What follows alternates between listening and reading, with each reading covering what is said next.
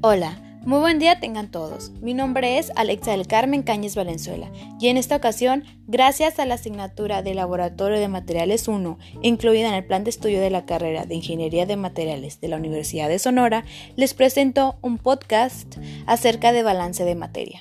En este caso, con un enfoque en el procesamiento de, de jaleas y mermeladas tema extraído del capítulo 4 del libro titulado Fundamentos Básicos de Cálculos de Ingeniería Química con enfoque en los alimentos, del autor Luis Edaño. Espero que la información sea de su agrado e interés, además que les brinde una mejor visualización de la utilidad del uso de balances de materia, asignatura básica si eres perteneciente al área de la ingeniería química y metalurgia.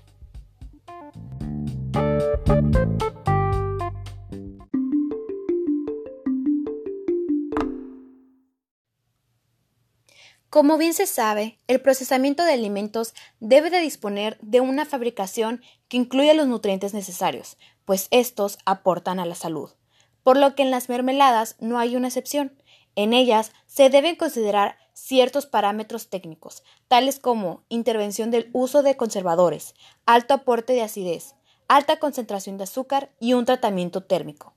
Si bien se conoce que es una técnica para la conservación de las frutas, esta consiste en una mezcla de la pulpa de fruta y azúcar agregada con la pectina presente o adicionada, para formar un gel al alcanzar los 65 grados Brix, es decir, 65% azúcar y acidez del 1%, con un contenido total de pectina del 1%.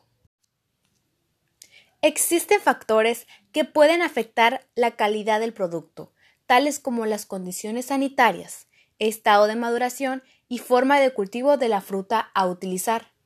Pero en su procesamiento también pueden influir las proporciones de los ingredientes, la forma aplicada, el mezclado y el grado de homogenización al alcanzar la cocción. Por ello, existen normas encargadas de señalar aquellos aspectos indispensables para su producción, tal como la norma Codex, para confituras, jaleas y mermeladas publicada en 2009, que señala a los reguladores de acidez y su proporción presente en estos alimentos, tales como los siguientes aditivos alimentarios. Tartratos con una dosis máxima de 3 miligramos sobre kilogramo o el polidemetil siloxano con 10 miligramos sobre kilogramo. De igual manera, el contenido de frutas debe presentar el 30% de su peso.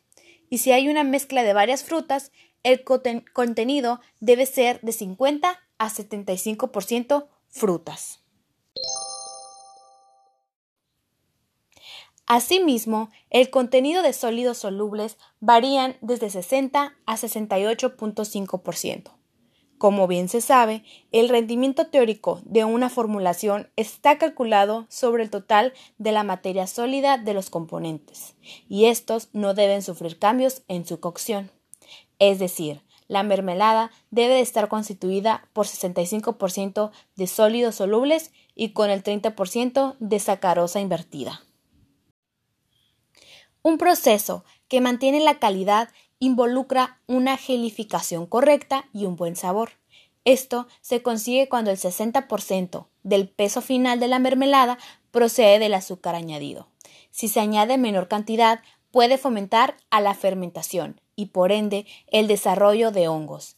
Y, si por el contrario es superior al 68%, existe riesgo de que cristalice parte del azúcar durante el almacenamiento. En las membranas de las frutas tenemos a la pectina, la cual es una sustancia natural, gelificante y la más utilizada es la que tiene 8% y 12% de metilester.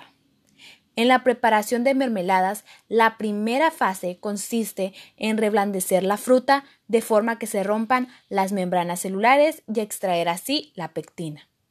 El grado de la pectina es la cantidad de azúcar que un kilo de esta puede coagular en condiciones óptimas, lo que significa una concentración de 60% de azúcar y un pH entre 3 y 3.4. Otro aspecto importante es la cocción. Durante esta, los ingredientes agregados son transformados en el producto final, provocando lo siguiente. ablandamiento de los tejidos de la fruta a fin de hacerla capaz de absorber el azúcar, eliminación por evaporación de las eventuales trazas de los productos químicos usados para la conservación de la pulpa como el dióxido de azufre.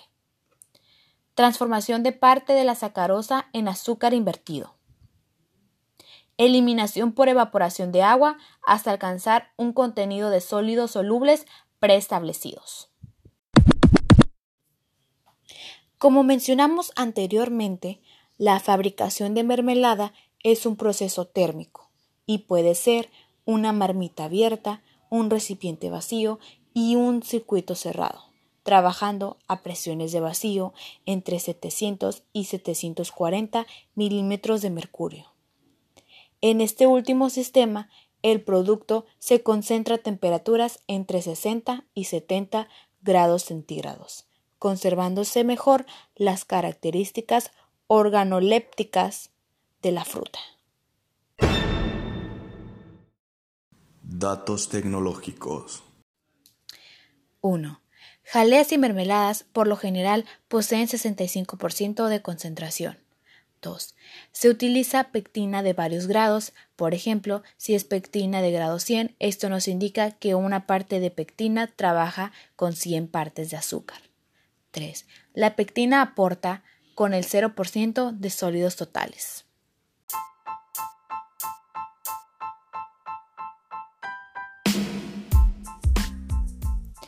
Por último, tras haber mencionado lo anterior, cabe señalar que los balances de materia en estos alimentos son indispensables para conseguir todas las especificaciones que se mencionaron durante el podcast.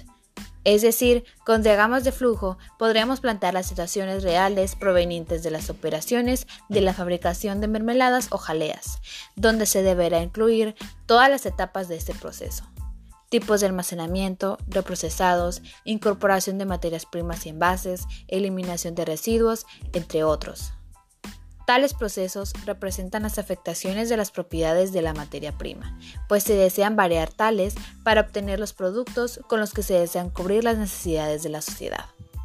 Es decir, las sustancias manejadas consisten en mezclas, por lo que se debe tener un estricto control de la composición para no alterar las propiedades de las sustancias que deseamos.